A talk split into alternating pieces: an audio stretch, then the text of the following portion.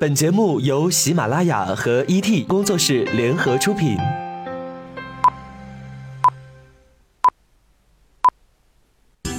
头条好汉，大家好，欢迎来到头条好汉，我是文超。上周六，一档女明星互相抚慰、温暖心灵的节目播出了，又名《林青霞和她的痴汉粉们》。偶像来了，聚集了十个女明星，两个男主持人。查看一下他们的星座，你就会觉得非常有趣儿。林青霞和朱茵是天蝎座，张含韵和汪涵是白羊座，蔡少芬是处女座，赵丽颖天平，欧阳娜娜双子座，杨钰莹、谢娜、古力娜扎、宁静、何炅都是金牛座。大金牛占据了半壁江山，有木有？当看着阔别荧屏多年的林青霞出现在湖南卫视《女神生活体验秀》《偶像来了》时，用主持人何炅的话来说，就是感觉一个时代正朝着我们走来。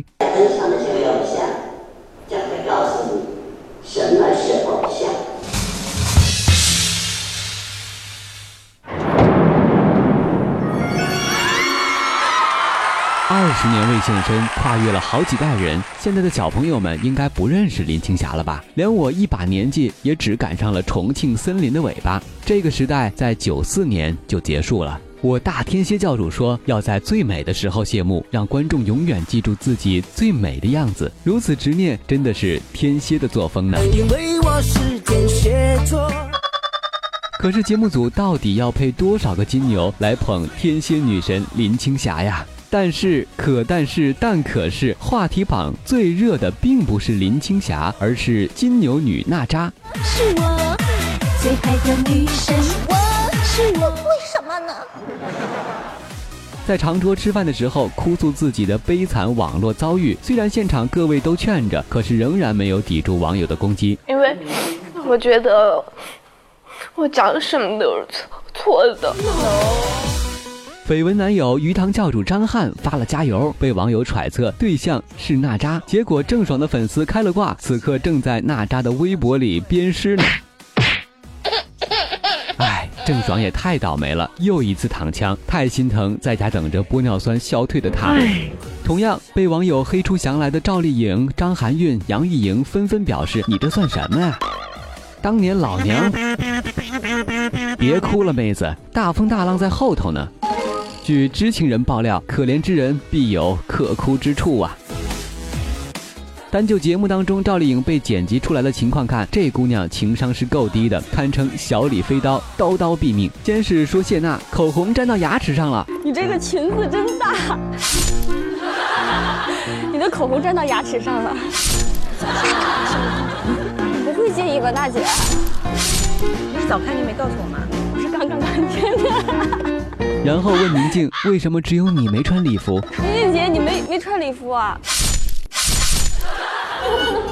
让人不禁想起前两天说真人秀都有剧本，不愿意被机器盯着，旁边的郑恺略微尴尬的表情。我以前觉得上节目挺好玩的，上了之后才觉得拍戏是让我最自然的，因为不管怎么上真人秀，它始终那台机器，它就会让我不舒服，然后。始终都会有一些安排或者一些嗯剧本啊什么的，还是那种好像在在拍戏的感觉。天秤座不会聊天是自古就有的，全人类都应该做好心理准备，不要再抱怨了。可能是因为节目时长有限，除了紫霞仙子朱茵和皇后娘娘蔡少芬醉人的普通话，其他人在《痴汉来了》第一集里没有什么存在感。皇后娘娘有一个地方给我印象很深，就是汪涵拿出一个化妆包，里面全是防蚊水、晕车药之类的东西。蔡少芬说：“有有，以后我就不用带东西出来了。”我怕我会爱上你，让人无法怀疑他的星座取向是事儿逼代表人物处女座。一查果然，但是汪涵这个傻不愣腾的大白羊也实在令人费解。